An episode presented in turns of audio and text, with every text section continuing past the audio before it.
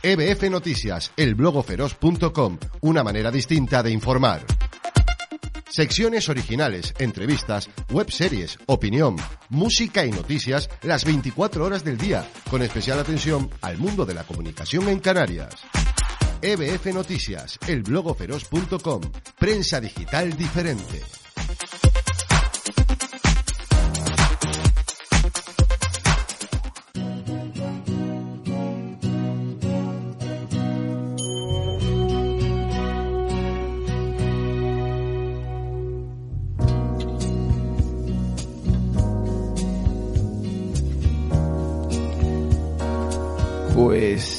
Sábado, sábado de septiembre, tranquilito, volcánico. Somos el eje mundial de la atracción informativa, para bien, para mal, bueno, ya veremos.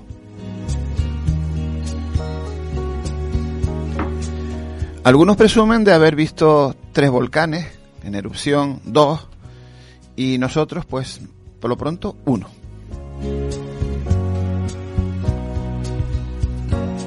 Uno que nos toca de cerca. Saluditos desde aquí para nuestros compatriotas palmeros que están pasando sus peores momentos, pero de todo o de casi todo se sale.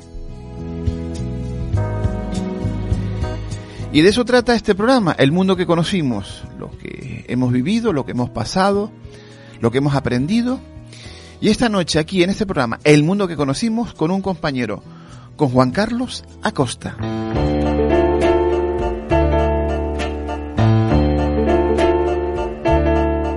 Y el fuero, que es este librito, dice aquí. Estoy pensando. Hay aquí 12 hombres que llevan dos horas concentrados en este asunto. Y de los 12, para 11, esto ha pasado inadvertido. ¿Cómo están ustedes? ¿Cómo están ustedes?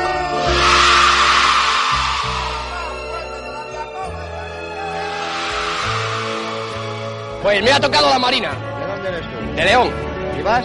Voy a la Marina. ¿A qué parte? Pues no lo sé. Bueno, porque te sea falta la militar. De nuevo con ustedes en directísimo. Ha muerto Tanquete. Ha muerto Tanquete. A los únicos que odiamos más que al pueblo romano es a los cabrones del Frente del Pueblo Judaico. y al Frente Popular del Pueblo Judaico. Disidentes también. Volve a empezar. Yo cosas que vosotros no creeríais. ¡No tiene señorito! ¡En la Milana! ¡Por supuesto, señorito, lo tiene! Se ha muerto. Se ha muerto la Milana, señorito. A la ville de Barcelona. que yo he venido aquí a hablar de mi libro y no a hablar de lo que opine el personal. Coño, que a ver si no pone hablar aquí. A la mierda, joder. ¡Vaya a la mierda! ¡A la mierda! En Marbella está todo lo mejor. Eso que dicen, es que no se ha visto de veraneo a gente importante. Señores, los mejores chalés del mundo, las me- gentes mejores y más pudientes del mundo tienen sus casas allí y viven como Dios allí en ese microclima que hay.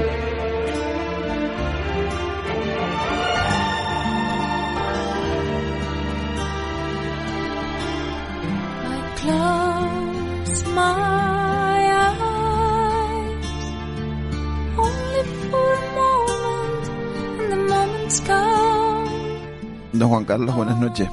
¿También es usted experto vulcanólogo, como casi todos somos ahora?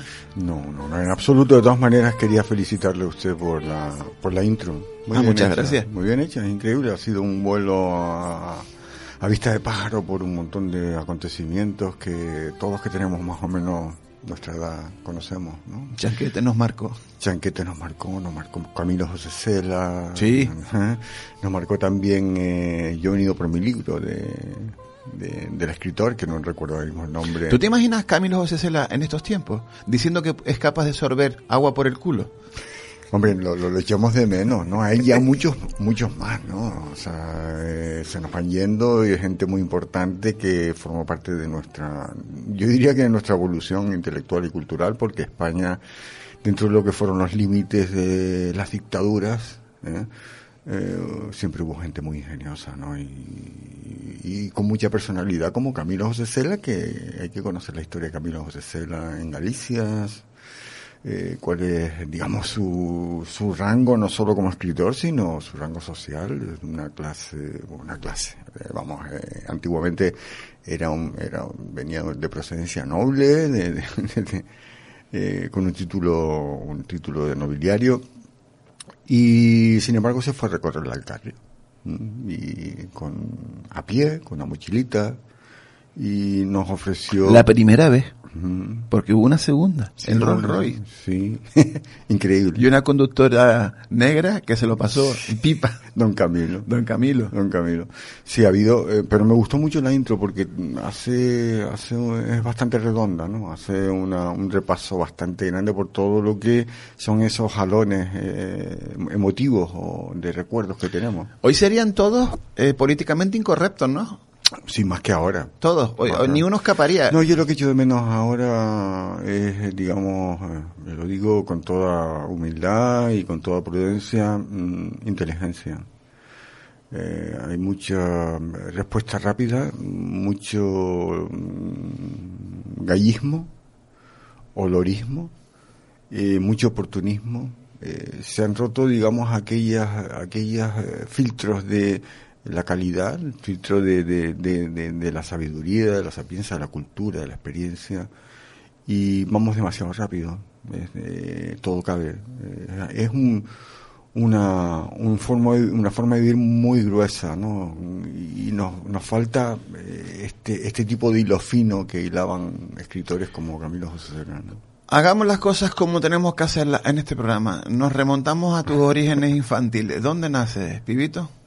Yo nací en, la Isla Bonita, Santa Cruz de la Palma, hace muchos años. Mm, Lo que pasa es que yo vine a conocer Santa Cruz de la Palma hace, yo creo que 15, no más. ¿Por qué? Porque yo nací allí en unas vacaciones de mi padre y mi madre, allí en verano. Aunque la familia de mi padre es palmera, aunque ya no queda nadie tampoco en La Palma, la familia de mi madre queda una prima, creo, se fue todo el mundo. Y creo que algo de esa de esa pátina palmera me sigue me sigue por todos lados, aunque yo no la detecte, ¿no? Porque he vivido toda mi vida en, en Tenerife, ¿no? ¿Regresas recién nacido ahí? Me imagino que en barco, ¿no? Ahí todo el mundo... No, ya eso no lo recuerdo. No, no, Ah, que regreso pero, yo. pero supongo, no, vamos, de bebé, ya estás en tu familia eh, viviendo en Tenerife, creces y corres por qué calle. ¿Por qué calles corres tú de, piqui, de chiquillo y te rompías las rodillas ahí? Bueno, yo viví, yo viví en Orotava hasta los 8 o 9 años. Hay buenas bajadas, ¿eh? Sí, casas, casas enormes. Yo esa parte de la niñez la pasé en casas muy grandes, con, con, con, con, vamos, con sorpresas, ¿no? Porque habían cuartos cerrados. Eh, y habían cuartos donde te encontrabas hasta una espada. Una, que una vez jugando con mi hermano me hice un sajón con una espada, ¿no? Aquello por chiquillo era, vamos, un parque de atracciones. Sí, sí, sí, sí, era, era, era un, era un mundo de, de, de descubrimientos y un mundo también oscuro en cuanto por la noche era muy cetrino, muy, la luz muy tenue de las calles, ¿no? Los murciélagos. Es una experiencia, eh, la Orotava es maravillosa, pero es una ciudad bastante triste, ¿no? Tiene una melancolía siempre con las, con las golondrinas que aquí no hay, son aviones y las campanas de, de las iglesias, ¿no? Es un, es un, es un recuerdo, ¿no? Después, a partir de los ocho años, bueno, mi padre fue un marino que vivió en África, o trabajó en África, en Liberia, en Monrovia, con lo cual estuvimos mucho, mucho tiempo sin verlo, o ve- lo veíamos eh, periódicamente, pero no estaba en casa y de repente ya vino y se quedó y nos, vin- nos vinimos a vivir a Santa Cruz y mi niñez transcurre en la calle Jesús y María, por la zona de Capitanía, por detrás, eh, jugábamos allí en una fábrica que se llama La Mascota. ¿De qué era la fábrica? De tabaco. Estaba en la esquina, lo que es hoy enfrente mismo de, de la Policía Nacional, de la comisaría. Bueno, pues yo me acuerdo de estar en esa fábrica con unas poleas. Bueno, nos podíamos haber matado. Con unas poleas, con unas cuerdas, nos tirábamos y de repente caíamos a saco sobre unos sacos de tabaco, ¿no? Y, y claro, esto era un mundo totalmente distinto, jugábamos al fútbol en la calle, ¿no? Y te voy a contar una cosa. Cuenta, cuenta, cuenta. Eh, ¿Tú puedes creer que yo una tarde vi un platillo volante? Porque no me lo voy a creer. No, porque hay gente que no, no se cree estas cosas. Digamos un ovni, ¿vale? Para que no... No, pero te lo voy a contar. ¿O viste platillo, platillo? Platillo, platillo. O sea, yo estaba jugando al fútbol en la calle en Jesús y María, pues yo podría tener 10, 11 o 12 años, no me acuerdo exactamente. Y cuando tiro la pelota para arriba, que me llega un balón y sale para arriba, ah, me quedo mirando así porque vi, vi algo. Y resulta que era un platillo volante, quieto, parado, el clásico, el, el platillo volante y tal. Y me quedo así unos instantes mirando, analizando aquello que estoy viendo. Bueno, bajo la vista y les digo, mire, mire, y ya no estaba, tío. Ya, te pusieron fino. Sí, pero esa noche lo vieron en el, en, en el, en el cine, no, te- no sé si te acuerdas la Plaza Toro, el cine que había de, de- Sí, de sí, sí, verano, ¿no? efectivamente. Además era verano, a las 7 de la tarde, o sea, estaba el cielo perfectamente claro. Eh, lo vieron en Bajamar, que en Bajamar eh, creo que dio, que estaba en la fiesta de Bajamar y, y parece decir que dio un fogonazo que se vio todo el, el fondo marino, ¿no? Con lo cual, mm, tengo mi coartada, tengo mi coartada en cuanto que lo que vi algo era, ¿sabes? Y eh, en ese en ese tránsito de años, eh, pues la cosa siempre fue de jugar mucho. Había gente realmente buena y había otros tarados, tarados, Un tío que iba con un pastor alemán, un niño único, hijo único que era un golfo impresionante que iba creando creando Terror. terror por todos lados tenía un pastor alemán que una vez que, que, que, vamos que lo tenía enseñado para para asustar era como un nazi en- en- con los ojos azules y niño niño hijo único mimado todavía lo recuerdo con terror con- Bueno, te, confidencia por confidencia, yo vivía en Vista Bella y cuatro casas más abajo vivía un nazi. Pero nazi, nazi. Nazi establecido que bueno, tenía claro que ese tipo había sido un alto mando del ejército alemán con sus hijas y con sus historias y desapareció, lógicamente, claro. Porque en aquel momento, recuerdas que este país acogió, eh, Sí. am- a- arropó a Mm. muchos que fueron huyendo teóricamente sin delito de sangre y yo tenía uno cuatro casas más abajo. y cómo lo identificaste no, con el tiempo, con el tiempo, con el tiempo. ¿Y qué pinta qué pinta tenía obviamente era un señor muy, muy seco, muy alemán. eh, tenía dos, dos hijas guapísimas, su, su esposa. Llegó, compró una casa, una gran casa en Vista Bella.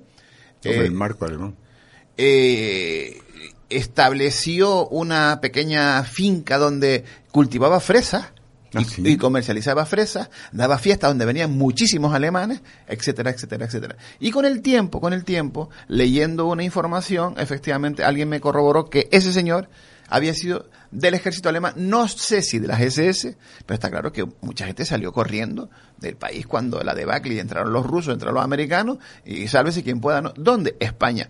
Y con el tiempo se marchó, entiendo yo que salió hacia Sudamérica, seguramente que es donde era la- el sitio natural, donde recababan todo. Oiga, usted para... eh, mm, tú no te acordarás, yo sí me acuerdo perfectamente, eh, lo he contado aquí alguna vez, cuando nos vimos por primera vez que fue en la redacción de Diario de Aviso. Yo. Ni te acordarás. hace muchos años eso Leopoldo Fernández Cabeza de Vaca, don Leopoldo yo que tenía una publicación, una modesta revistilla, que sí, efectivamente, me dijo que había un puesto en el periódico que era de el, del el compositor, no sería la palabra exacta, el maquetista, el maquetista sí ¿verdad? Y allí nos dimos cita dos personas, este que habla y usted. ajá sí yo empecé a trabajar en el diario de maquetista Te lo digo yo, te lo estoy diciendo yo. sí sí sí sí Gracias a Dios, no por nada. eh, mi- Fue la, la, la vía de entrada. la vida de entrada. Era ¿no? la única que había. Porque ¿no? tú ya colaborabas con ellos en algo, me imagino. No, no, no.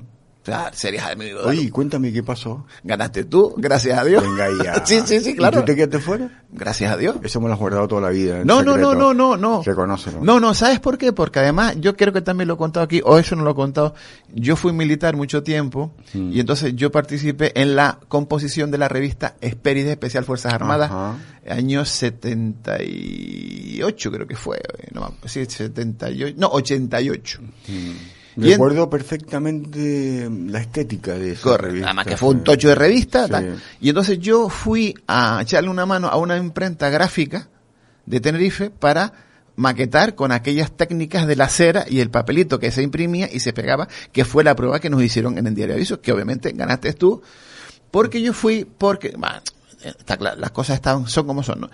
Y además tú fue esa puerta de entrada para, dir- como a mí en su momento, poco tiempo después, me abrieron la puerta de Antena 3, que era realmente lo que a mí me, me gustaba. Fascinante la radio, fascinante. Me gustaba, yo, de hecho, yo siendo también director de esa pequeñita revista, e Ignacio Fernández Sobrino me invita a, a que pasara por allí a agradecerle, eh, agradecer, a agradecerme a mí que le hubiese publicado un anuncio y salí del departamento comercial de Antena 3 a comisión. Yo fui el hombre más feliz del mundo porque di 40, es como los perros cuando te sientan, ¿no?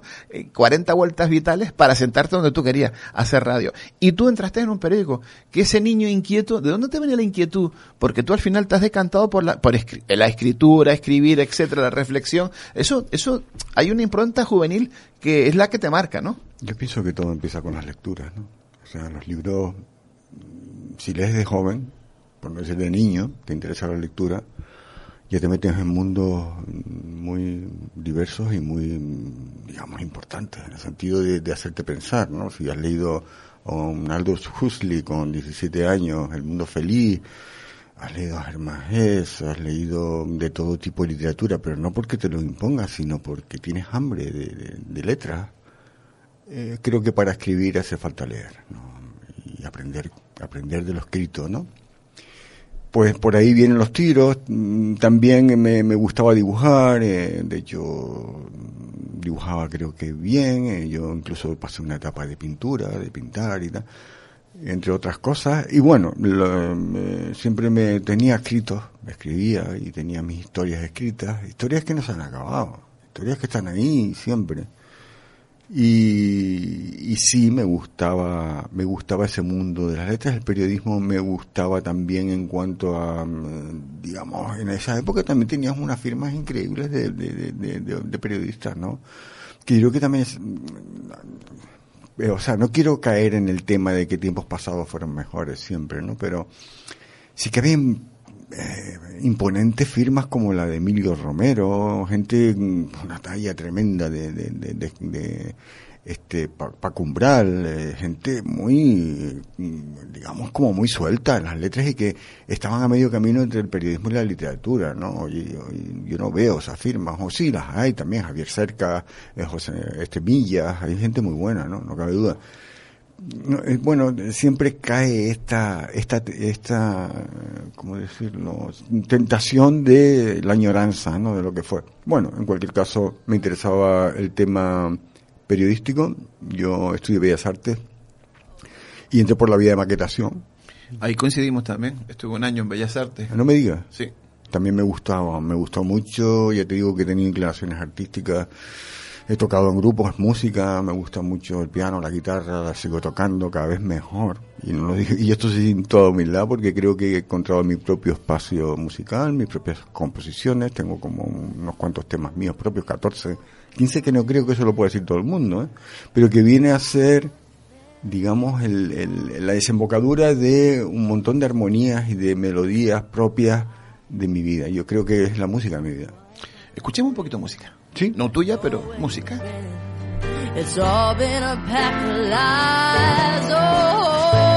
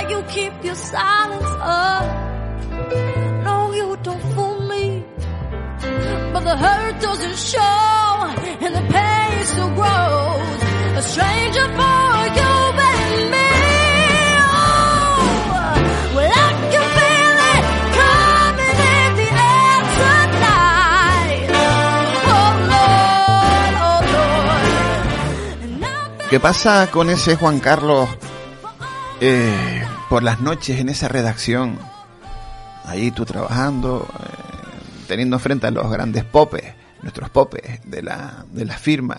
Estaba dándole, vueltas, estaba dándole vueltas a este tema. ¿Qué tema es? Porque es una música súper conocida y es una versión muy interesante. Pues tendrás que escucharlo cuando te pase el tema porque, vamos a ver, Pero ¿de quién es el tema? Eh, de- es que me suena... mon- ¿Eh?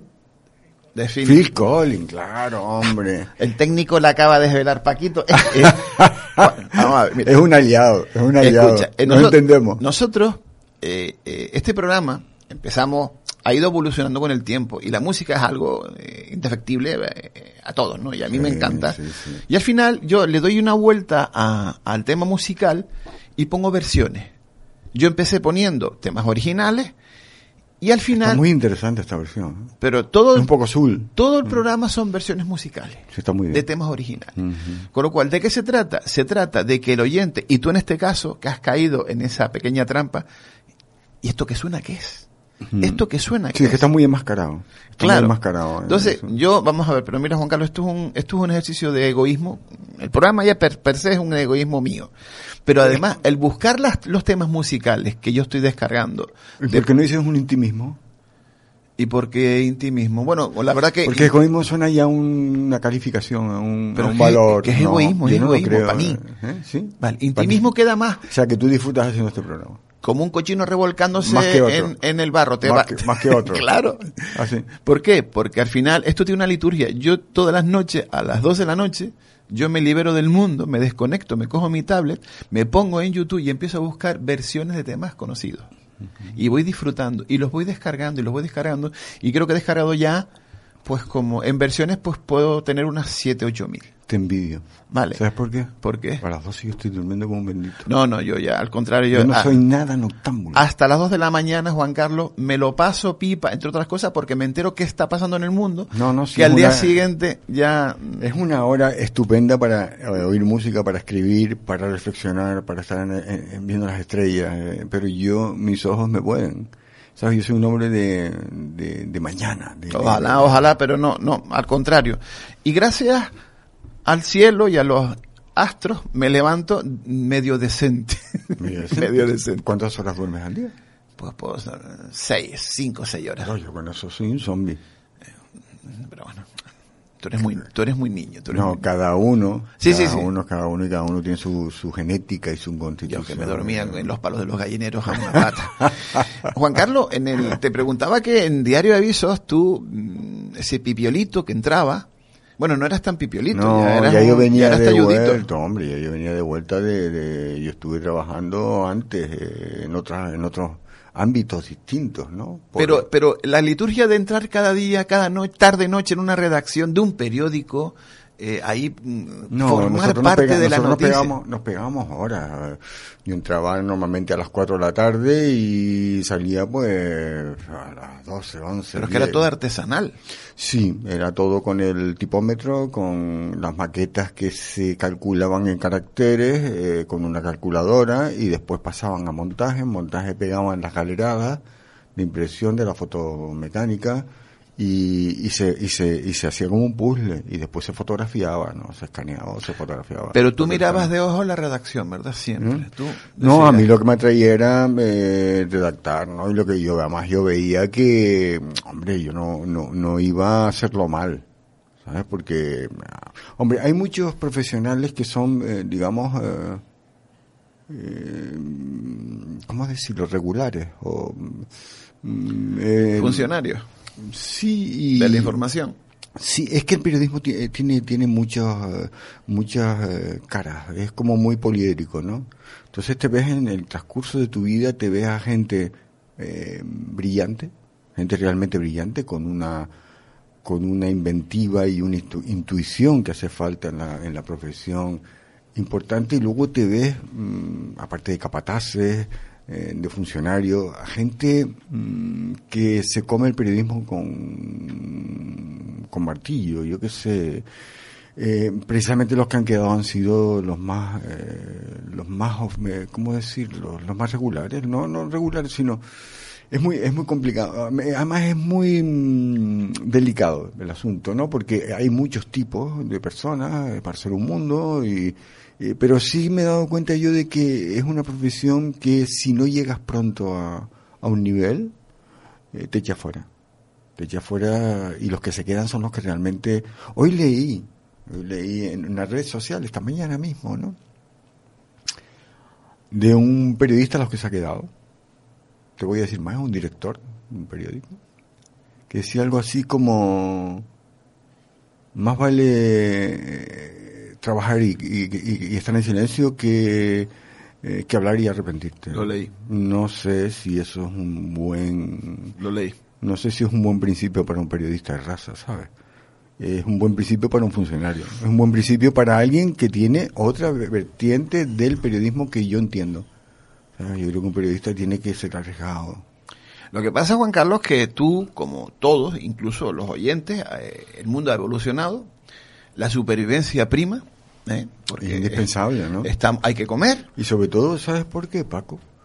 Porque se ha perdido la solidaridad y la empatía. Por supuesto. Se ha perdido el contacto transversal. O sea, vivimos cada vez en una sociedad más vertical y despiadada. Entonces es muy difícil sobrevivir, sobre todo ya en una en una eh, profesión que ya era golfa de por sí. Hay mucho cain- cainismo, cainismo, también hay mucho canallismo. Eh, no, se ha metido mucho golfo. Lo siento, pero es que es No, no, pero es que vamos a ver, nosotros, desde que el protagonista de la película Titanic se ahogó como un perro, porque aquella no lo dejó un cachito en la tabla, entonces fue la mierda todo. Efectivamente, egoísmo, egoísmo. Hay que, eh, pero avancemos. Sí, había gente, había gente realmente interesante, ¿no? En, en aquella redacción del No, pero espera, espera, espera, no hablemos de, hablemos de ti. El día que te mm, armas de valor y tocas la puerta, bueno, no tocas la puerta de Leopoldo, pues la puerta de Leopoldo siempre estaba abierta y dices, Leopoldo, quiero publicar. ¿Cómo fue ese día? Seguro no, que te acuerdas. Leopoldo. Leopoldo, Leopoldo no quería que yo publicara, Leopoldo quería mantenerme en el puerto de tortura, ¿no? Leopoldo quería mantenerme en el de tortura. Sabía que tú tenías potencial y te tenías frenado. Yo no lo sé, Leopoldo no, no fue una persona con la que yo tuviera un trato mm, muy cercano, ¿sabes? Leopoldo tenía sus eh, puentes y sus puertas, ¿no? Y yo no estaba en un puente, yo estaba en una puerta. A él le interesaba que yo me quedara maquetista porque era un, un potro de tortura. Era algo realmente intensivo y, y además Leopoldo, me acuerdo verlo masticándose sus propias mandíbulas con las, con la, con los rollos aquellos de, de, de papiros de la- que escupían la- los, la- los teletipos, ¿no? Que los arrastraba por toda la redacción y, y te, y te metía un pressing impresionante para maqueta tras maqueta, maqueta tras maqueta, sacarte el máximo partido, ¿no? Pero lograste romper ese aislamiento. Logré romper ese aislamiento, fíjate tú, gracias a, al redactor jefe, Cuenta, cuenta. a Jorge Betancourt. Que desde aquí se lo agradeceré eternamente. Yo, como había estudiado Bellas Artes, he estado bastante relacionado con el tema de la, de la cultura, de la pintura y tal. Y me alié con él para que me dejara publicar eh, mm, artículos sobre, sobre, sobre, eh, bueno, pues entrevistas, eh, entrevistas que todavía hoy me encuentro, por ejemplo, con Miguel Arocha y me sigue recordando, con Ernesto Valcárcel, me sigue recordando que fue una de las mejores entrevistas que han hecho en su vida y tal. Por ahí fue cuando yo empecé, pero Leopoldo no me, no me iba a permitir salirme de aquel potro. Con lo cual yo vi una puerta de salida, porque yo veía que ahí no tenía, no tenía lo que yo quería, no, no, no me iba a dar, así lo había hecho, por ejemplo, Javier Cerolo lo había conseguido. Javier Cerolo había pasado el voto de tortura a redacción, pero así todo, cuando había una acumulación de trabajo, eh, Leopoldo lo sacaba de su, de su mesa de, de, de- redacción y lo metió otra vez en el potro. ¿sabes? Así funcionaba esa redacción, ¿no? Eh, luego habían favoritismos y no, ¿no? Entonces habían simpatías con unos y, y luego también era una empresa muy funcional, ¿no? Y que tenía, pues, mucho personal y, y tenía, pues, digamos, un estilo que es de, tos- de sobra conocido por todos, ¿no? Yo, ya con el tiempo, Juan Carlos, por cierto, por si se acaba de incorporar, Juan Carlos Acosta, Acosta compañero, eh, hombre de la cultura, escritor, músico, hombre del renacimiento, del nuevo renacimiento. Ojalá, inshallah. Yo, yo soy muy de, no, llámale Feng Shui. Cuando llegas a un sitio, Me encanta eso. cuando llegas a un sitio y el diario aviso tenía un no déjame entrar, cuando entras por aquellas escaleras, Era muy salvaje. lúgubres, oscuras. Era muy, muy Decía- era un poco miserable en ese O sea, sentido. en no, el sentido no he de- hecho la culpa, era simplemente un edificio que había crecido sobre sí mismo y no era agradable. Y yo decía, y yo llegaba a aquella redacción descompuesta, papeles, sé cuánto, chiquita, m- mesa con mesa. Mira, yo te voy a decir una cosa, Paco. Cuando yo el día que pasé del diario de avisos al día, era como haber pasado de un pesquero a un portaaviones. O sea, y, y- y no te hablo solo a nivel de estructura, te hablo también a nivel de respeto humano y respeto profesional. O sea, Hombre, eran otra, otra división. mm. Has known. This is the love I give to you alone. More than the simple words I try to say. I only live to love you more each day. More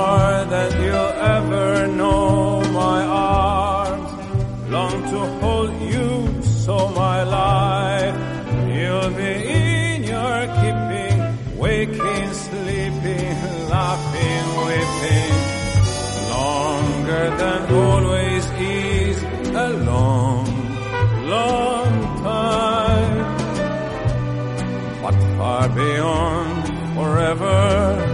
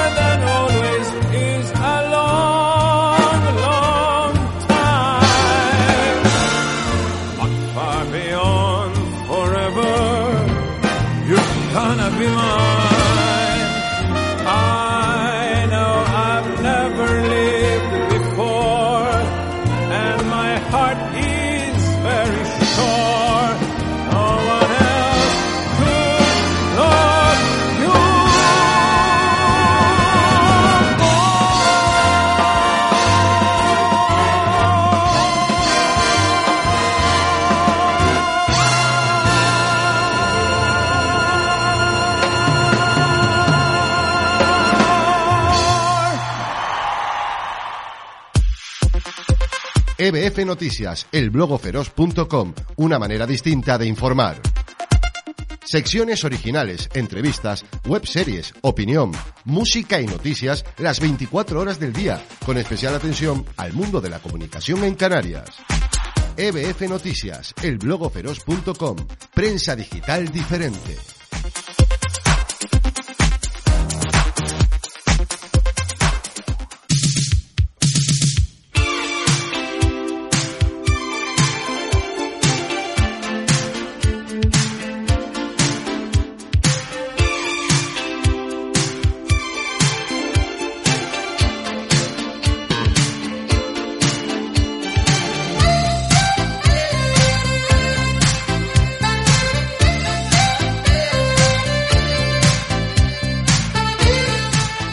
El mundo que conocimos, domingo madrugada.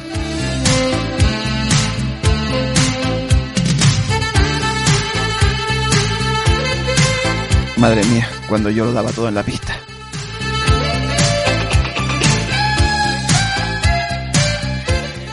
Este programa, El Mundo que Conocimos, lleva cada madrugada de sábado al domingo, pues una horita recordando los viejos tiempos con compañeros de Mili.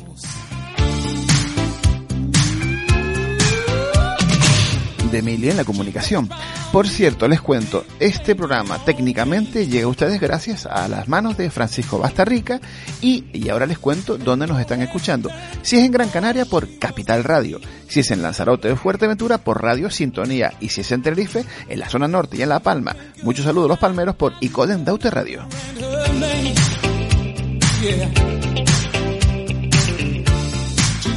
Zona Sur de Tenerife, Onda Tenerife y en el área metropolitana Interradio Tenerife.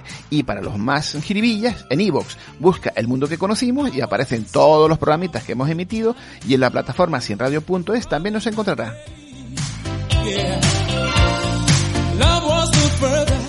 Por cierto, también estamos en Facebook y dentro de un ratito, dentro de unas horitas en el periódico digital elblogoferos.com, pues esta entrevista, la foto de nuestro protagonista y qué más, ah, y algunas sorpresas que mañana también hay mucho mucho que contar en el periódico digital.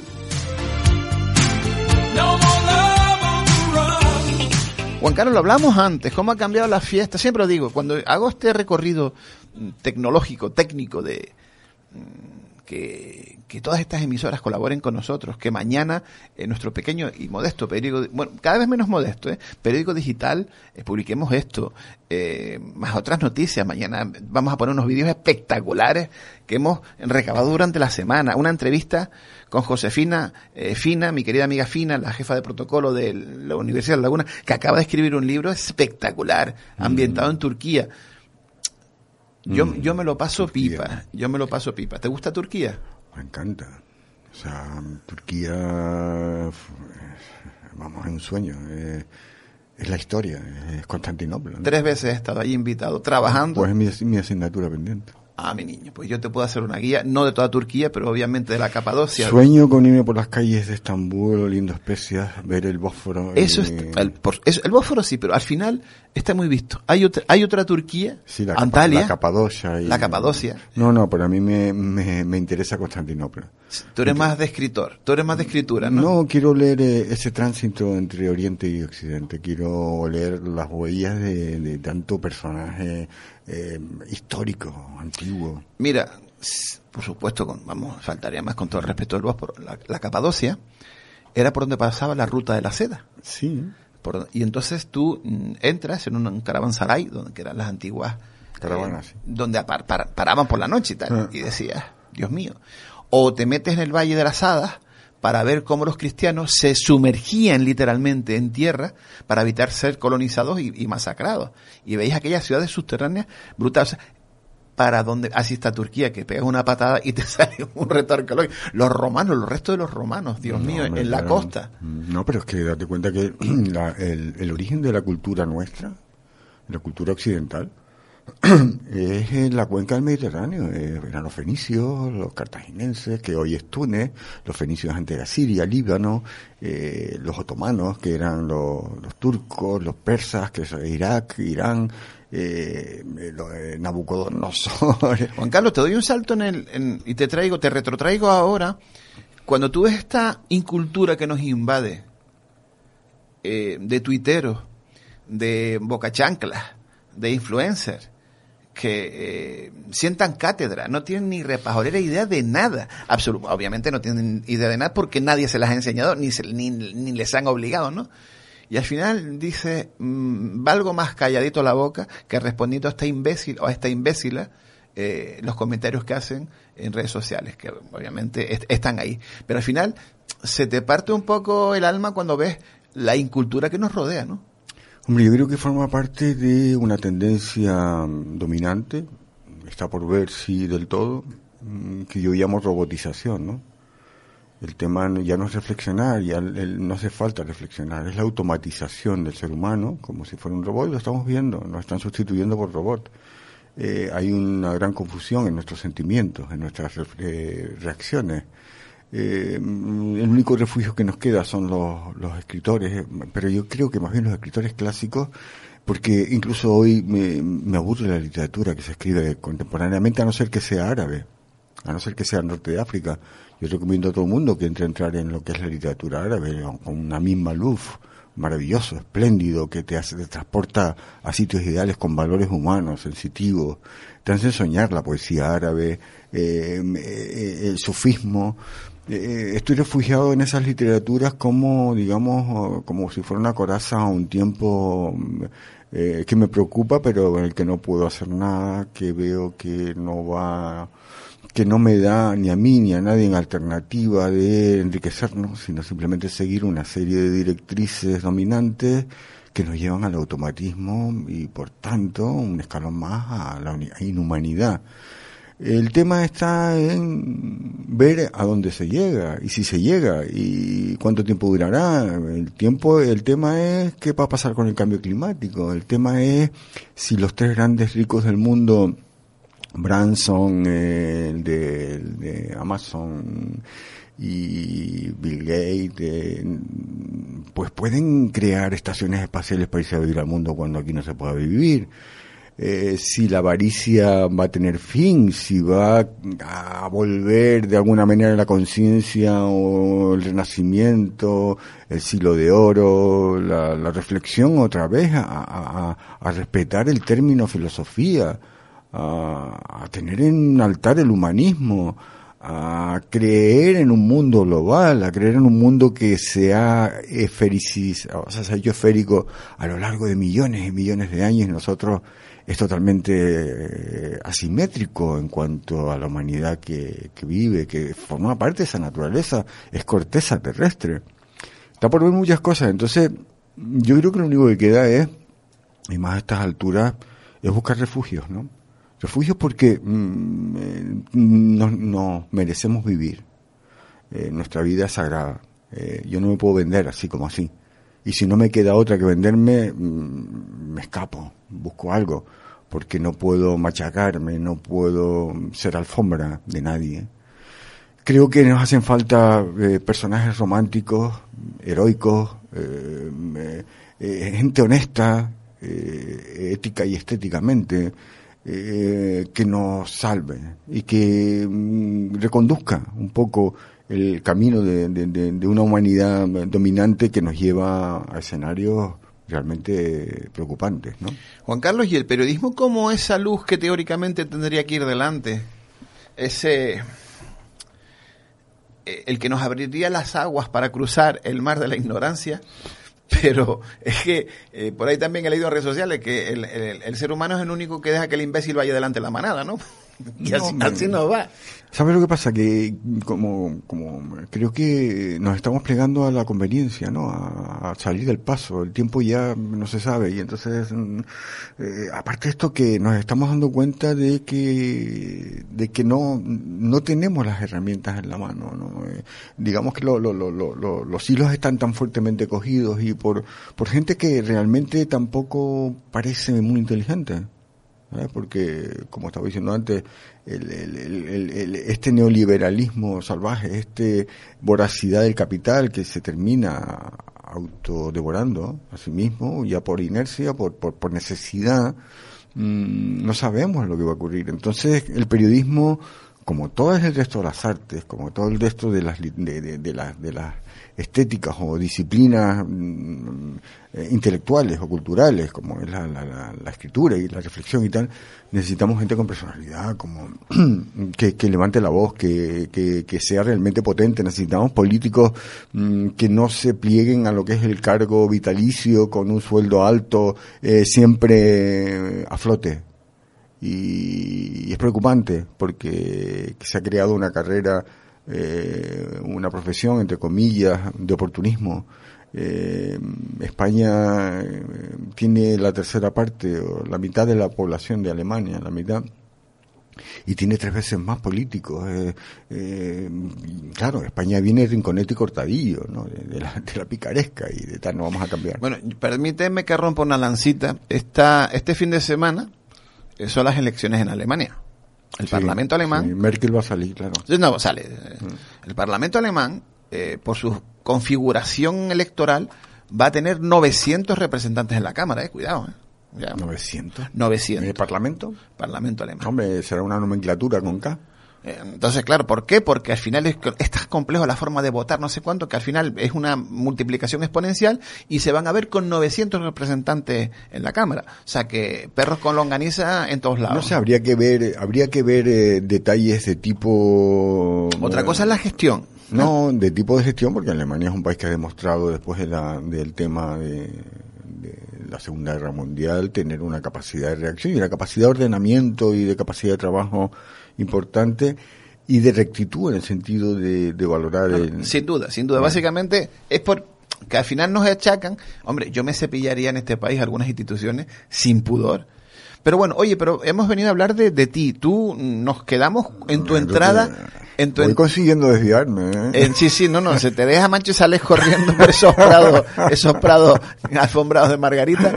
Eh, en el día, eh, ¿te encontraste otra dimensión, otra empresa? Hombre, en el día pasar al día fue que todavía hoy me brilla en el recuerdo, fue encontrarme con el respeto profesional, fue encontrarme eh, con compañerismo. Fíjate, ¿tú sabes quién fue el que me recibió en el día?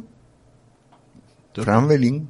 ¿Qué dices? Fran Belín fue mi anfitrión en el día cuando yo llegué. Compañero y hombre de la gastronomía. Sí, señor, me, me, me llevó por todos sitios, me, me, fue el que me acompañó en los primeros pasos para adaptarme a lo que era, digamos, eh, la, la, la, la técnica, ¿no? La, la, la, la, la- la dinámica de, de- de- de- del trabajo en la redacción, eh, fue un gran profesor. un gran ¿Entraste en cultura? Entré Su- cultura, supongo. no, entré en jornada primero, en jornada, porque para entrar en el día primero te, te, te dan una pasadita por jornada, ¿no? Y, y, y me dieron la, vamos, me dieron la posibilidad eh, de, la- el premio de, de, porque nadie lo quería tampoco, de, de, competir con el día a nivel de, de cultura. Se Los te, lunes, se te abren los ojos cuando recordándolo se te, se te abren los ojos. Sí, porque creo que hice un trabajo del que, del que estoy muy satisfecho, ¿no? Sobre todo en esa época y comparándolo con otras, eh, con otros periódicos, ¿no? Y con nuestro hermano El Día. Y te lo digo clarísimamente.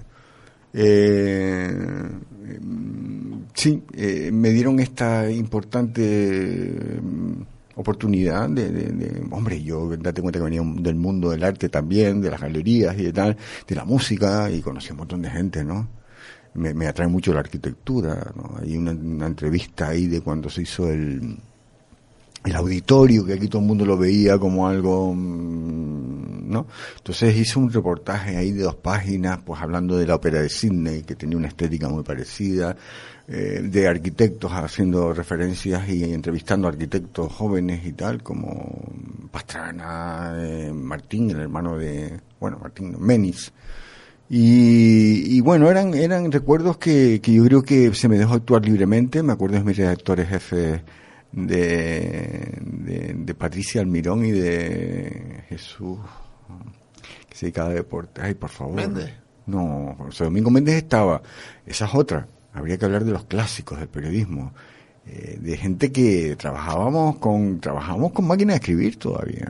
O, o algunos, no, algunos trabajaban con máquina de escribir como Borges, que seguíamos nosotros con ordenadores y él seguía con Juan Quintana. El otro redactor jefe era Juan Quintana, Juan Sánchez Quintana. Me dieron esa oportunidad Juan Sánchez, un- oh, qué genial, o sea, mm, una persona mm, que ya nos dejó y maravillosa persona, eh, buenísima, que yo... ¿Y qué pasaba cuando tú llegabas al periódico y te cruzabas con tus compañeros de cultura del Real Madrid y que tú eras del Atlético, el pobretón, y decías, ¿qué pasa Juan Carlos? Y, decía- y tú No, decías en tu eh. foro interno, ¿qué? No, no, no, no, no pasa nada porque digamos que la, la quietud era glacial, ¿no? O sea, yo me acuerdo de la, la broma que teníamos precisamente con gente que tú conoces. Que íbamos ahí al bar de Manolo a tomarnos el cortadito y la broma siempre era, parece que va a cambiar algo, ¿no? Ese huele y tal, ¿no? Porque era absolutamente inerte, ¿no? O sea, era una, bueno, date cuenta que el día tenía su negocio asegurado, era una, la única cabecera que había en esta provincia, eh, y mm, estaba organizado de una manera periodística mm, muy vertical, ¿no? Y yo nunca comprendí esa otra sección paralela de cultura porque realmente era muy inerte, muy gris, muy poco brillante, ¿no? Aunque, aunque tenía gente que recalaba compañeros que hicieron buena, buena, buen periodismo, ¿no? Pero sí que las secciones de cultura en todo el mundo, en, toda- en todos los periódicos de, al menos de esta provincia, han funcionado como un poco como mm, una María, ¿no? Hombre, cultura va después de deporte, antes del cine y en el hueco que te deja la publicidad. Sí, sí, sí. sí. Ni Y más si- ni menos. Y si te lo deja la página de Crucigrama, ¿no? La miscelánea. Entonces al final, por supuesto, es que los crucigramas no se pueden caer nunca, Ni pero el cult- horóscopo, cultura puede caerse, ¿no? Entonces al final, efectivamente, una María, ¿no? Pero una María Sí. que, en, que en prensa escrita nunca tuvo ese pro- esa visibilidad hasta que llegan los medios audiovisuales y obviamente hoy no se concibe un informativo sin cultura, un informativo de televisión sin cultura, incluso de radio sin cultura, pero obviamente tú puedes prescindir de la cultura en mucha dimensión en un medio escrito. Sin embargo, te cuenta tú de que eh, la gente que está, por lo menos en radio, eh, digamos, siendo, convirtiéndose en referencia, son gente que ha recuperado la observación humana. Son gente que lanzan mensajes sensibles, gente que reflexiona, gente que te hace reflexionar. Yo no tengo nada contra el deporte, pero digamos que el deporte ha sido siempre esa distorsión del grito de "Bueno, fulanito tal". Y Yo me veo a los partidos de, de la selección española y me gusta el deporte, hago deporte o por lo menos lo, lo intento seguir haciendo. Pero sí que a lo mejor es que se da más en la radio, como esta radio de esta noche, ¿no? De- Yo voy a ser más prosaico, Juan Carlos. Eh, como tú sabes, mi, mi andadura en medios básicamente ha sido siempre en temas comerciales. Esta empresa ha financiado, y digo financiado porque pago desde el primer día hasta el último día programas de cultura, con una magnífica redacción. No funcionó. Pero no No. funcionó primero porque no vende. Y obviamente estamos para escapar. Hemos hecho cosas de deporte, hemos hecho muchas cosas. Pero al final, al final la cultura no funcionaba. Desgraciadamente no funcionaba. No, no Por funcionaba. lo cual no podíamos soportar una empresa chiquitita como la nuestra, esa carga técnica, humana, de gastos, teléfonos, luz, no Hombre, si es automático tema eh, publicación, como ya ha terminado siendo los suplementos, los suplementos en los periódicos que te ponen el artículo debajo del faldón de la, de la empresa a quien entrevistan, que ya digamos que... Pero es que ya eso ya, Bueno, ¿a pero- quién vas a engañar? que no? funciona así. Entonces, es, la- que, es, que, es que digamos que ya hoy en día ha primado el negocio, ya no digo el Sin negocio, pudor. la necesidad. Sin pudor. Porque está todo el mundo naufragando de una u otra manera. ¿eh? Agárrese quien pueda, ¿no? Sálvese quien pueda y ya no se esconde nada. Cuando en mi época de director comercial de un periódico y había una publicidad pagada y decía, no, no, el banner va debajo. Digo, pero ¿cómo que debajo? No, no, el y, y era capaz de ponerlo en la tercera elegante, página. sé elegante, ¿no? Y- No, no, en la tercera página, pero aunque cueste más para que no parezca lo que es. Claro. Don Juan Carlos, otro corte, por cierto, hacemos cortes de musiquilla cada 15 minutos y este es el último, el tercer corte que hacemos y el siguiente tramo es el final del programa. Ahora volvemos.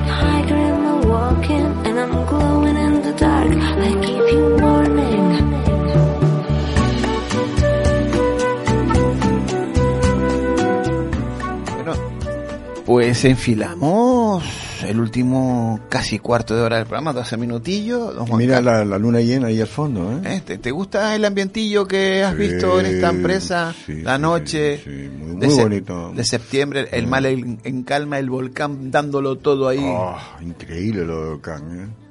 Increíble. Yo espero que pase todo esto y algún día podamos saborearlo, disfrutarlo con una cervecita allí viendo. Hombre, tanto, a mí me encanta. Además, esa zona en el paso, yo estuve hace unos meses en casa de un amigo allí, quedándome una semanita y algo.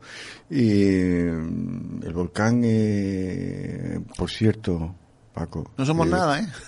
eh, hay algo que sí mm, eh, se nos pasa, ¿no? Quieras o no, los que sí nos traen las tecnologías, las nuevas tecnologías son posibilidades impresionantes como haber transmitido Espectacular. Espectacular. Yo creo que- Un lujo. Un lujo. Un lujo. No. O sea, yo nunca había asistido a algo así. Un lujo. Desde Bueno, minuto- las torres, las torres gemelas. Sí. Las torres gemelas. Pero desde el minuto uno. Y, y un trabajo de los compañeros de la radio y televisión canaria maravilloso. Dándole señal a todo el mundo, pero Dando a todo el señal mundo, a todo el mundo. literal. Y gente muy joven. Y con sus errores, sus fallos, de, de, de- de, digamos, de, de, de- de- de Ay, no. tipo de riqueza lingüística y tal, ¿no? Pero dándolo todo y con, con una entrega total y una profesionalidad absoluta. Mi felicitación total. Yo siempre he dicho, Juan Carlos, y además, eh, yo no yo no me oculto, yo tengo un programa de, de televisión cada semana en la televisión canaria. ¿Qué pago yo? Mm, ¿Qué programa es? Donación, coste cero. El primer coste cero y ahí llevo 12 años en la televisión canaria saliendo. Hombre, qué bien. ¿Y de qué va, Paco? Temas sociosanitarios, que es mi forma de devolverle al mundo que tengo un riñón que no es mío. Con todo el éxito del mundo. 12 años en antena. No recibo un céntimo de fondos públicos. Y, y ahí estoy. Eh, Pues deberías recibirlo. bueno, porque sí, que, pero al final este es el estatus que yo he elegido. ¿Vale? Mm, Sí, So- como lo mío con África. soy libre y al final y entonces eh, yo siempre decía que hubiese sido si no existiera la televisión pública y estuviéramos en manos de Telecinco o de Antena 3 que ahora sí habrán venido todos corriendo para hacer directos todos los días eh, eh, o en manos de esa aunque después lo corrigió de esa mm, periodista que decía que que cómo se apagó un incendio ¿no? que aunque después corrigió pero es que te salió entonces al final y estamos De viendo- todas maneras, eso no te enterarías si no fuera por las redes sociales. Sí, o efectivamente, algo que complementa lo que estamos hablando, ¿no? De hecho, cada noche que tú entres y veas el volcán en directo, por la señal que está dando la televisión canaria, dicho todo esto y, y- acabamos el- este, este, este programa, al final, eh, tú eres muy utópico, muy generoso en tus planteamientos, yo creo que vamos por al marisco. Aquí va a imperar el TikTok, todo el mundo va a tender a aprender a mover el culo porque no le va a quedar otra para tratar de rebañar ese minutillo de fama porque ya no son ni los 15 minutos de Warhol, sino a ver si trinco algo, a ver si me hago youtuber y puedo ganar unas perrillas. Y, y tú y yo que ya somos talluditos, que estamos empezando a ver los toros desde la barrera, eh, nos preocupa el, el devenir y el caminar de la perrita, Juan Carlos. Sí, sin duda. Lo que pasa es que, mm, fíjate tú, nosotros por mucho que nos creamos y nuestro egocentrismo eh, nos lleve a dimensiones imaginarias, eh, somos corteza terrestre. O sea, mm, lo único que podrá suceder eh, es que haya un, una, una, una, eh, en- reducción de nuestra humanidad eh, por motivos de tipo diverso que puede ser mm, biológicos o pandémicos. Ya lo hubo. Ya lo está, no, lo está viendo. Antes de ayer todavía. Lo está viendo, lo está viendo y lo seguirá viendo porque muchos científicos están hablando de que estas pandemias eh, vienen dadas por la rotura de un equilibrio biológico de depredadores microscópicos que se comen a otros y tal, no sé, no sé cuánto. Eh, nada, de- habrá una, una eh, digamos como una, una recapitulación de, de lo que contiene el, el- planeta. Habrán, supongo, una serie de, de catombes y de- de desgracias. Y, y, y el, y el hombre retomará otra vez el universo. Eh, creo que algunos quedarán, ¿no? Pero mm, yo sí soy, pienso que por este camino no, no vamos a ninguna parte y que vamos directos a este abismo y que no sabemos dónde, quién va a caer bien y quién va a caer mal, ¿no? Eh, lo que nos queda es eh, no perdernos de vista como milagro nosotros mismos para disfrutar de ese tiempo infinito que es cada segundo, para disfrutar de lo que no sabemos que tenemos y que sí tenemos, y para disfrutar de la suerte que hemos tenido habiendo nacido aquí, no en Níger ni en Chad, donde te puedes de- te mueres de disteria o de, de, de, de sed o de hambre si eres niño, una tasa de muerte increíble, o te mueres en medio del, del- del Mediterráneo, del Atlántico, intentando alcanzar unas costas de unos privilegiados, eh, no perdamos de vista toda esa parte de que somos, unas, personas que hemos tenido mucha suerte y que no estamos muertos y que seguimos vivos y que podemos eh, soñar y que podemos disfrutar y retomar cada recuerdo de aquella niñez y de aquella vida que vivimos eh, privilegiada cada día como si fuera un presente y con ello hacer un futuro intentar reconducirlo y intentar qué es lo que no tenemos digamos, eh, la posibilidad de hacer muchas veces, Paco. Tener eh, plataformas o tribunas donde aportar tu granito de arena, porque está todo cogido por la inercia de aquellos que quieren estar siempre en machito, políticos, gente con intereses de, de todo tipo y tal, y que son los, los que ocupan, por ejemplo, la, una o dos páginas de opinión de cualquier periódico, si no es nacional, que tienen que tenemos a buenos columnistas, ¿no? Sí tener acceso a, a la reflexión pública porque creo que es importante, ¿no? Ayer estaba hablando con un señor que tiene un cargo aquí que tiene una cierta sensibilidad respecto a la cooperación al desarrollo, la inmigración y tal, y quiere hacer algo con esto. Eh, que en Canarias eh, realmente no tenemos ninguna conciencia de dónde estamos situados, ¿no? Y, y que no hay manera, o sea, el tema, por ejemplo, de África, de, de lo que está aquí al lado, a 90 kilómetros, eh, estaba mejor o era más, se hacían más esfuerzos por que estuviera de encima de la mesa pública que ahora. Ha retrocedido. ¿Eh? Entonces, todo lleva, todo lleva a un mismo, eh, a una misma conclusión. Eh, estamos simplificándolo todo. Estamos despreocupándonos. Estamos eh, siendo irreflexivos. Estamos ganando tiempo. Y da igual. O sea, no importa dónde vayamos. ¿Sabes? Porque no está en nuestra mano o porque creemos que no está en nuestra mano. ¿no? En cuanto a eso, el periodismo tiene muchas cosas que hacer y yo espero que reaccione porque hace falta. Es necesario. Y más que nunca. Un periodismo ético y un periodismo que ayude a la gente a vivir, que ayude y que esté vigilante respecto a lo, lo conseguido ya hasta, hasta ahora en cuanto a, a derechos y deberes de la ciudadanía, ¿no? ¿Cuándo vuelves a África? Hombre, yo te voy a decir una cosa, Paco. Mm, se lo digo a, los amigos, ¿no? Mm, Yo, África subsahariana es dura. Es dura en cuanto a recursos, o sea, es, es dura en cuanto a recursos, en cuanto a forma de vida y es maravillosa en cuanto a, a humanidad, ¿no? Pero yo me quedo con Marruecos, ¿no? Donde estuve viviendo hasta hace dos o tres años, estuve dos años y medio ahí viviendo por, por, por, por puro interés, porque yo fui allí con las cámaras de comercio, con el, con el cabildo, y, y, eran de pasada, ¿no? Y, noté, noté cosas que, me, digo, esto tengo que ver qué hay aquí detrás. No me he pasado con, con, con los países subsaharianos, ¿no? Con Costa de Marfil, Ghana, bueno, los que he estado. Pero con Marruecos sí, hay una cultura impresionante. Hay una forma de ser, hay una filosofía, o sea, hay una, una tradición, hay una, un arraigo, hay una, un, recuerdo, hay un, un, no sé, los muros hablan, es, es antiguo, es milenario, es, es, impresionante, es riquísimo.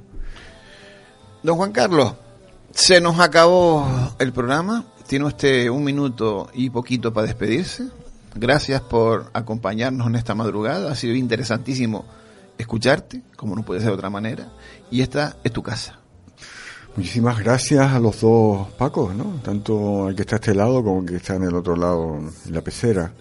Eh, es de agradecer, mmm, Paco Almagro, Francisco Almagro, el que me hayas invitado a tu programa porque no está uno acostumbrado a relajarse de esta manera. ¿Sabes? A relajarse de esta manera, en la sauna o, o en algún sitio así.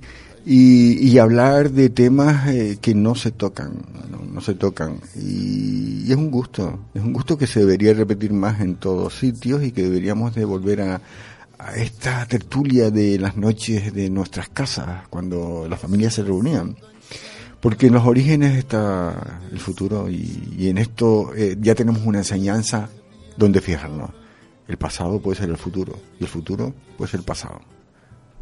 Weiß mir, was ich will, was ich hab geholt, was ich hoff. Du mit mir, a Liebe bis zum Zoff. Tanz mit mir, a Liebe bis zum Zoff.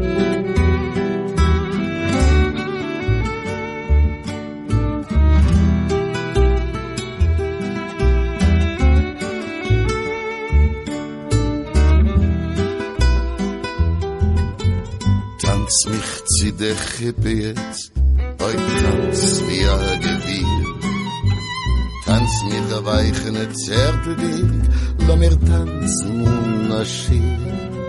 Ins beide sinnen mich ein tiefen Tinkel, heuer Charol. Tanz mit mir, a Liebe bis zum Soll. Tanz mit mir, a Liebe bis zum Soll. Tanz mich zu die Kinder, wo's will kommen auf die Welt. Tanz mir durch dem Schleier, a zerrissenen Gezelt. Mit a wird behitens, wie a Tfile in Yom Tov. Tanz mit mir, a Liebe bis zum Sof. Dance mit mir, Aliebe bis zum song?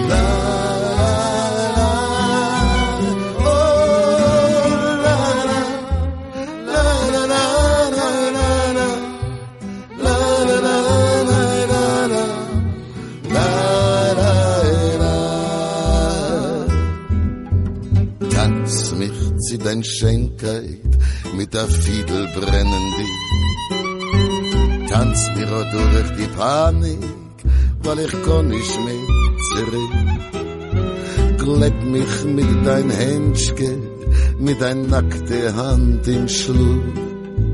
Tanz mit mir, a Liebe bis zum Sof. Tanz mit mir, a Liebe